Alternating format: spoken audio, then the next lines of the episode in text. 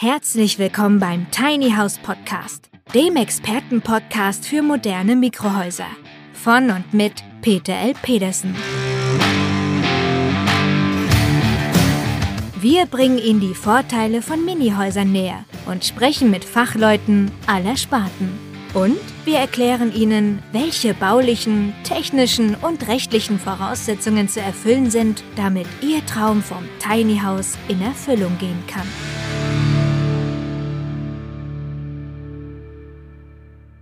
Das neue Jahr hat begonnen und für ganz viele wird es auch ein ganz besonderes Jahr.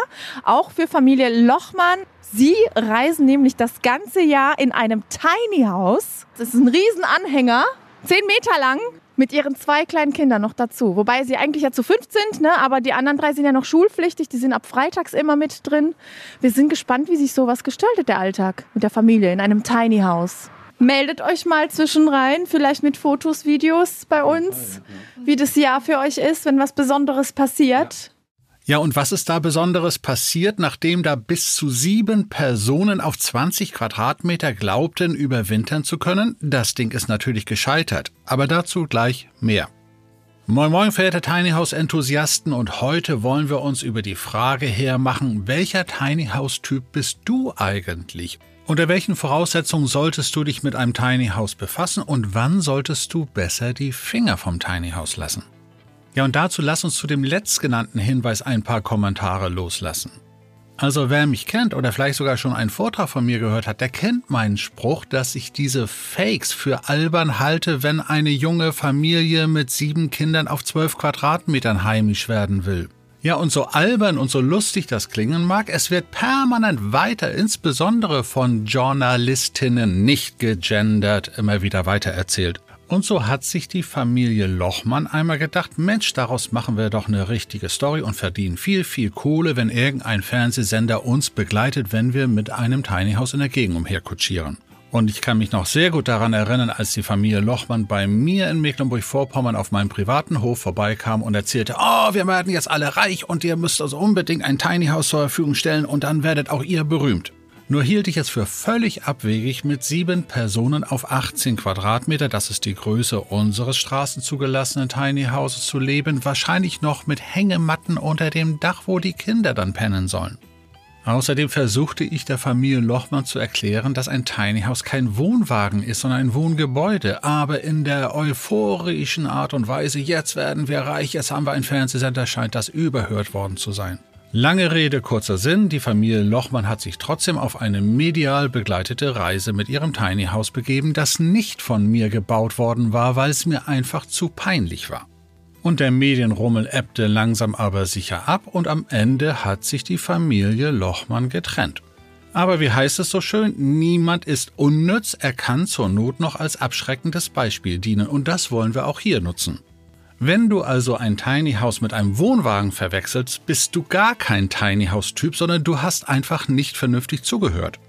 Und wenn du glaubst, dass du mit einer ganzen C-Jugend-Fußballmannschaft in ein Tiny House ziehen kannst, dann hast du einfach irgendetwas nicht beachtet. Aber auch in so einem Falle möchte ich dich an meiner Lebensweisheit etwas teilhaben lassen, die da heißt, diese kleinen Gören von Kindern bleiben nicht so klein, sondern sie wachsen nicht nur, sondern sie entwickeln auch im Laufe der Zeit einen eigenen Willen. Und spätestens wenn sie pubertieren, stellt sich die ganz offene Frage, wer schmeißt wen raus, die Kinder die Eltern oder die Eltern die Kinder? Wenn ich also langfristig mit Kindern in einer Wohnung leben will, dann muss ich einfach einplanen, dass die auch ihr eigenes Reich, ihr eigenes Zimmer benötigen. Und das funktioniert in einem straßenzugelassenen Tiny House mit einem einzigen Raum einfach nicht. Und dabei spielt es auch keine Rolle, ob ich jetzt die kleine Behausung Tiny House, Bauwagen oder Zirkuswagen nenne. Und dazu habe ich euch ein weiteres kleines lustiges Beispiel mitgebracht. Hört zu. Hallo. Hallo. Wir sind Geraldine und Patrick. Das ist der Ole. Genau. Das ist vielleicht der Oskar. Das sehen wir noch und wir zeigen euch heute unseren Zirkuswagen. Wohnen braucht viel Zeit, wenn man so wohnt, weil man die Toilette ausleert, Holz hackt, ähm, eingefrorene Leitungen auftaut oder Wasser schleppt im Winter, ähm, viel immer wieder umräumen, aufräumen muss, Dinge nicht einfach mal liegen lassen kann. Also einfach nur dieses Alltägliche oder den Ofen immer wieder anheizt. Ähm, das ist viel Lebenszeit, die da drauf geht. Und das ist auch schön, also es ist auch schön, Holz zu hacken und das hier reinzubringen. Ja, das ist natürlich idyllisch, wenn ich Holz hacke oder auch die menschlichen Exkremente aus der Trenntoilette über dem Erdbeerbeet entsorge. Das wird jetzt den einen oder anderen vielleicht etwas verwundern, weil er das bei seiner Traumvorstellung von Peter Lustig bei Löwenzahn in seinem Bauwagen überhaupt nicht bemerkt hat, dass der auch solche Probleme gehabt haben könnte. Hatte der überhaupt eine Heizung in seinem Bauwagen und hatte er wirklich eine Toilette dort? Ja, solche Fragen stellt man sich natürlich nicht, wenn man die Idylle von Löwenzahn unbedingt noch im Gedächtnis bewahren möchte. Fakt ist allerdings, wenn du wirklich geglaubt hast, dass der Peter lustig im Bauwagen gelebt hat, dann bist du gar kein Tiny House Typ, dann hast du einfach viel zu viel Kindersendungen gesehen. Doch lassen wir die Kindheitsträume einmal beiseite und kehren ein wenig in die Realität zurück. Von unseren letzten beiden Interviewpartnern, der Geraldine und der Patrick und den beiden Kindern, können wir noch ein weiteres Thema erörtern. Nun wird ja regelmäßig von so mancher Journalistin, wieder nicht gegendert, etwas erzählt von Fußabdruck und von Minimalismus. Passt das wenigstens auf Geraldine und auf Patrick? Immerhin beheizen sie ihre kleine Hütte mit einem Holzkamin. Ihr habt das mitbekommen mit dem Holzhacken. Und was erzähle ich so alles über Holzkamine, was die Temperaturstufen betrifft? Ein Holzkamin hat eigentlich nur drei Temperaturstufen. Zu heiß, zu kalt und aus. Und die Nachbarschaft erfährt das sehr, sehr leibhaftig durch die Massen an Feinstaub, die auf ihrem Grundstück niederschlagen.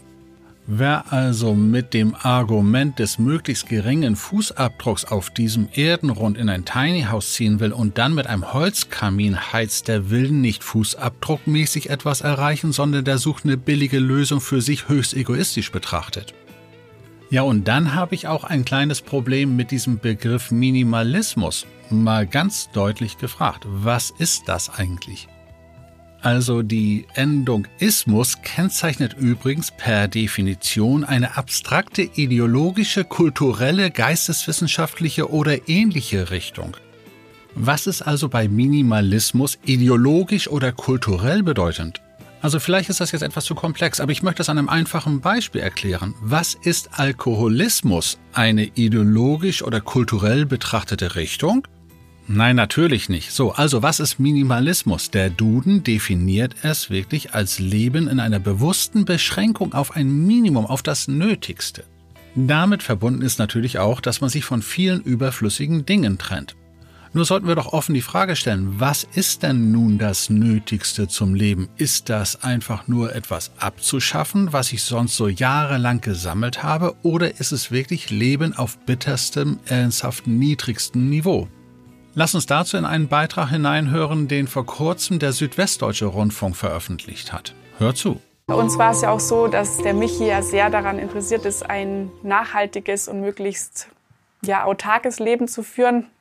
Und das Wasser wird über Sonne gewärmt und im Winter, wenn die Sonne nicht scheint, dann gab es einfach auch Wochen, in denen es kein warmes Wasser gab. Äh, warm Wasser ist natürlich so ein zweischneidiges Schwert. Zum einen äh, hat man halt diesen Luxus mittlerweile, sich daran gewöhnt, dass immer warm Wasser da ist, dass man halt immer äh, diesen Luxus halt hat.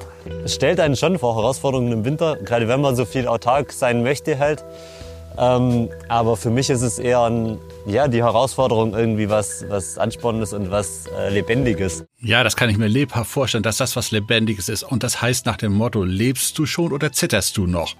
Also, wenn Minimalismus wirklich heißen soll, keine ordentliche Heizung, keine vernünftige Toilette und kein warmes Wasser, dann ist irgendwas doch schiefgelaufen bei diesen Leuten, oder? Was hat das auch mit energetischer Autarkie zu tun, wenn ich einfach gar nichts auf die Reihe bekomme?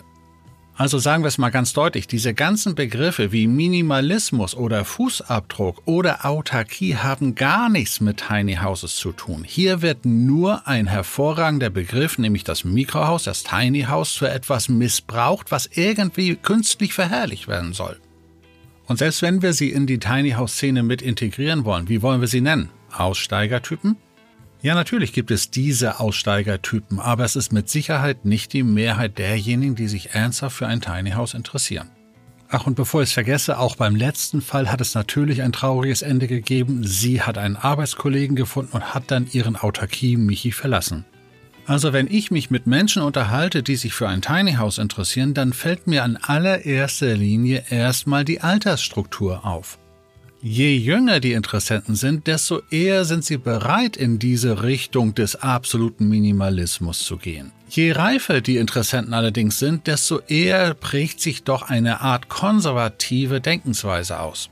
Und dabei überrascht es vielleicht den einen oder anderen gar nicht, dass die Mehrheit derjenigen, die sich für Tiny Houses interessieren, durchaus in die Kategorie der sogenannten Best Agers gezählt werden können. Also diejenigen, die 50, 60, 65 oder gar 70 Jahre schon alt sind. Und diese Zielgruppe ist beileibe nicht daran interessiert, morgens Holz zu hacken oder die Toilettenschüssel auszuleeren oder kalt zu duschen. Und wenn dann die Frage aufkommt, wie verbindest du Tiny House mit Minimalismus, kommt eine völlig andere Antwort. Viele Menschen aus dieser Altersgruppe haben nämlich bereits Wohneigentum in Form eines Einfamilienhauses oder einer Eigentumswohnung. Die haben sie nämlich vor 30, 40 Jahren gebaut oder gekauft, um darin eine Familie zu gründen und die Kinder großzuziehen. Zwischenzeitlich haben sich allerdings die Lebensverhältnisse etwas verändert. Das Einfamilienhaus ist mittlerweile komplett abbezahlt, man lebt bereits mietfrei. Die Kinder sind vielleicht schon längst aus dem Haus und ab und zu stellt man fest, dass man Räume im Haus hat, die man schon lange, vielleicht ein ganzes Jahr nicht mehr gesehen hat. Und wenn man sich in diesen Zimmern ein wenig umschaut, erkennt man ein weiteres Phänomen. Die Zimmer sind voll möbliert und die Schränke sind rappeldicke, voll mit allen möglichen Dingen, die ich die letzten Jahrzehnte so zusammengesammelt habe. Und spätestens in diesem Moment beginnt die Erkenntnis zu reifen, dass die Bude insgesamt zu groß ist und die Zimmer eigentlich nur dazu da sind, alles, was ich gesammelt habe, einigermaßen zu verstauen. Und wenn diese Interessenten auf das Thema Minimalismus angesprochen werden, dann wissen sie gar nichts mit dem Begriff anzufangen. Die denken eher in Kategorien wie entrümpeln. Und welche Erkenntnis folgt nach dem Umstand, dass ich wirklich meine Zimmer entrümpelt habe? Ganz genau. Was soll ich jetzt mit diesen Zimmern anfangen, wenn die jetzt leer sind? Die regelmäßig gepflegte Idee, aus den Kinderzimmern jetzt Gästezimmer zu machen, für den Fall, dass die ganze Verwandtschaft einmal vorbeikommt, ist ja auch nichts Neues. Nur da stellt sich die Frage, kommt die Verwandtschaft geschlossen vorbei? Haben die das die letzten Jahre und Jahrzehnte auch schon gemacht? Und wie oft sind die Kinder wieder zu Besuch gekommen und haben dann sich eine ganze Woche bei uns eingenistet? Und ganz ehrlich, was hätte es gekostet, die Gäste in der benachbarten Pension unterzubringen? Und spätestens in diesem Moment reift eine ganz fatale Erkenntnis, die da heißt, das Haus ist zu groß. Und faszinierend ist, dass diese Erkenntnis viele Menschen wie der Blitz aus heiterem Himmel erwischt. So mancher muss dann erst einmal tief durchatmen und das ist natürlich am einfachsten, wenn man sich einmal ganz kurz in den Garten begibt und etwas frische Luft schnappt. Und dann reift sogleich die nächste Erkenntnis. Ist das Grundstück nicht auch zu groß? Ist das zu viel Arbeit? Was soll das Ganze noch? Als die Kinder noch klein waren, hat es natürlich Spaß gebracht, mit denen im Garten umherzutollen. Und auch die Pflege des Gartens mag ja über die Jahre hinweg sehr angenehm gewesen sein, aber irgendwann ist auch das in Arbeit ausgeartet. Macht es vielleicht Sinn, einmal darüber nachzudenken, ein kleineres Grundstück mit einem kleineren Haus zu kaufen? Dann bist du wirklich ein typischer Tiny House Interessent, der aus der besonderen Situation der Lebensverhältnisse entscheidet, ein kleineres Haus tut's auch. Nicht selten ist es also so, dass die Entscheidung für ein kleineres Haus, für ein Mikrohaus ganz, ganz langsam zu reifen beginnt. Dabei spielt allerdings das Alter, in dem diese Entscheidung reift, durchaus eine sehr, sehr wichtige Rolle. Habe ich bereits mit dem aktiven Berufsleben abgeschlossen, so heißt die Konsequenz häufig, ich verkaufe das große Haus und kaufe mir ein kleines Haus. Und zwar eins nach dem anderen konkret. Kommt die Erkenntnis noch während des aktiven Berufslebens und ich habe vielleicht noch ein paar Jahre bis zum wohlverdienten Ruhestand, dann sieht die Situation etwas anders aus. Und dann kommt häufig das Thema Ferienhaus ins Spiel. Das heißt, wir kaufen uns jetzt ein zweites Häuschen, das wir für ein paar Jahre als Ferienhaus nutzen und wenn es dann soweit ist, dass wir dann in das kleinere Haus umsiedeln. Ja, und an dieser Stelle sollten wir uns einmal über die Größe eines Mikrohauses unterhalten. Was will denn der Einzelne eigentlich? Wenn man den regelmäßig erscheinenden Veröffentlichungen Presse, Funk und Fernsehen Glauben schenken mag, dann ist es ja wohl so, dass diese 17, 18, 19, 20 Quadratmeter großen Pkw-Anhänger der Standard wären. So etwas mag sicherlich für den einen oder anderen spannend sein. In der gelebten Realität sieht es allerdings durchaus sehr, sehr viel anders aus. Nicht umsonst definiert der Bundesverband Mikrohaus ein kleines Häuschen bis zu 50 Quadratmeter und das ist ein Standard, der durchaus für viele Menschen eine ganz andere Dimension darstellt, als es eben ein Bauwagen oder ein Zirkuswagen bieten könnte. Die Regel dürfte lauten, je reifer die Interessenten sind, desto größer wird natürlich auch das Mikrohaus sein. Dazu gehört dann oft auch ein abgeschlossenes Schlafzimmer und vielleicht sogar noch ein kleiner Rückzugsraum als Arbeitszimmer oder ähnlichem.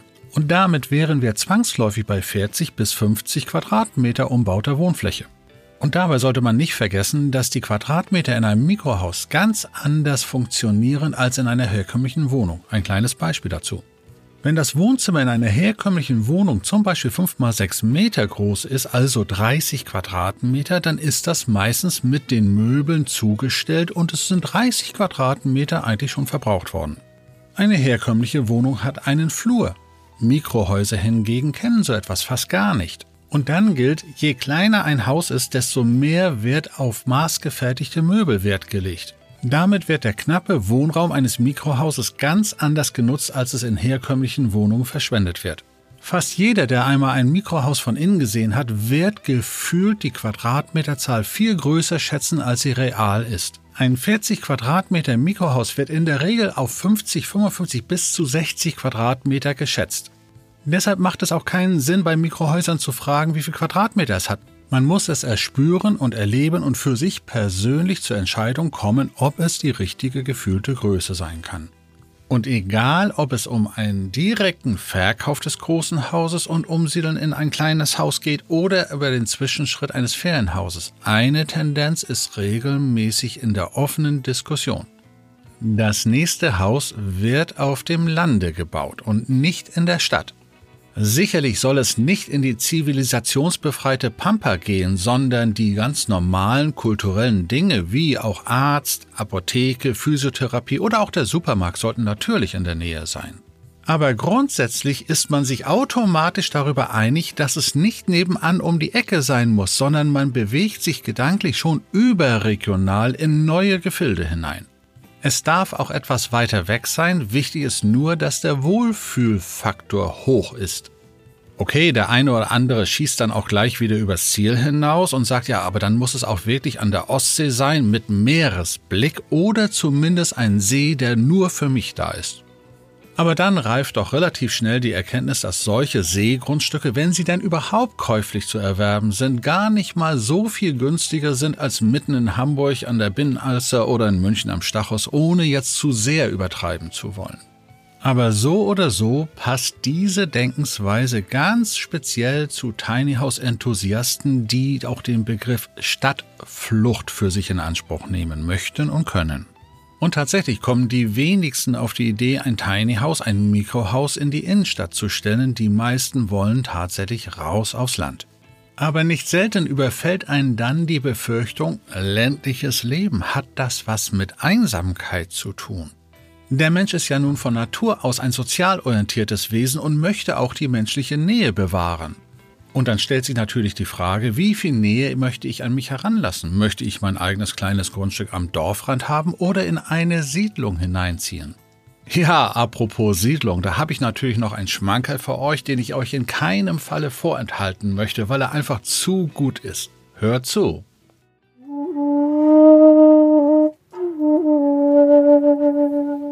Hallo, wir sind Sophie und, und Timbo.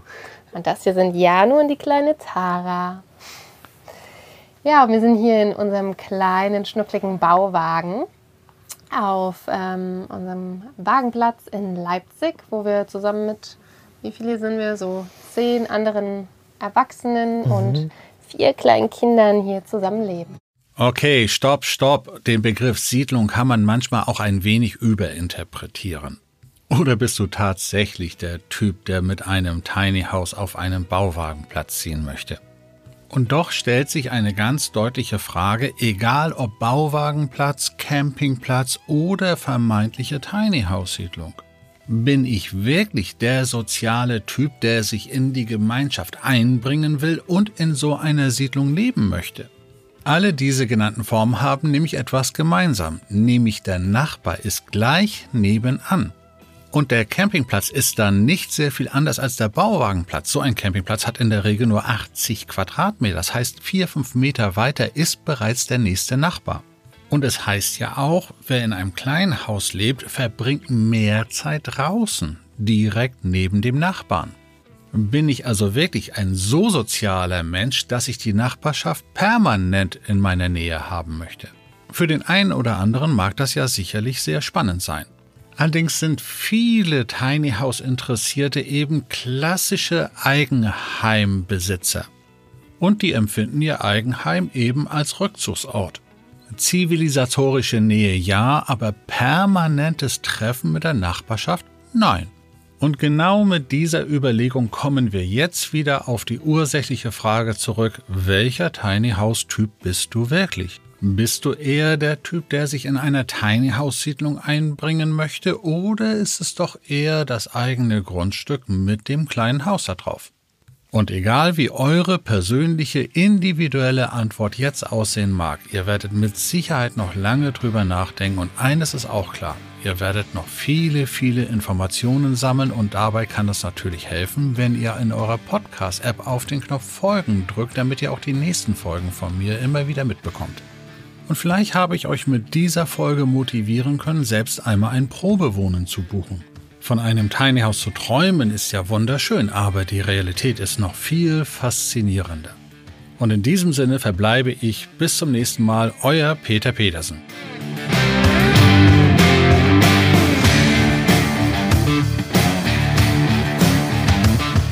Der Tiny House Podcast ist eine Produktion der Berufsakademie Mecklenburg-Vorpommern in Zusammenarbeit mit der Rolling Tiny House GmbH. Wenn Sie mehr zu den Tiny Houses wissen möchten oder in einem Mini-Haus einmal Probe wohnen wollen, dann schauen Sie doch einfach auf www.rolling-tiny-house.de.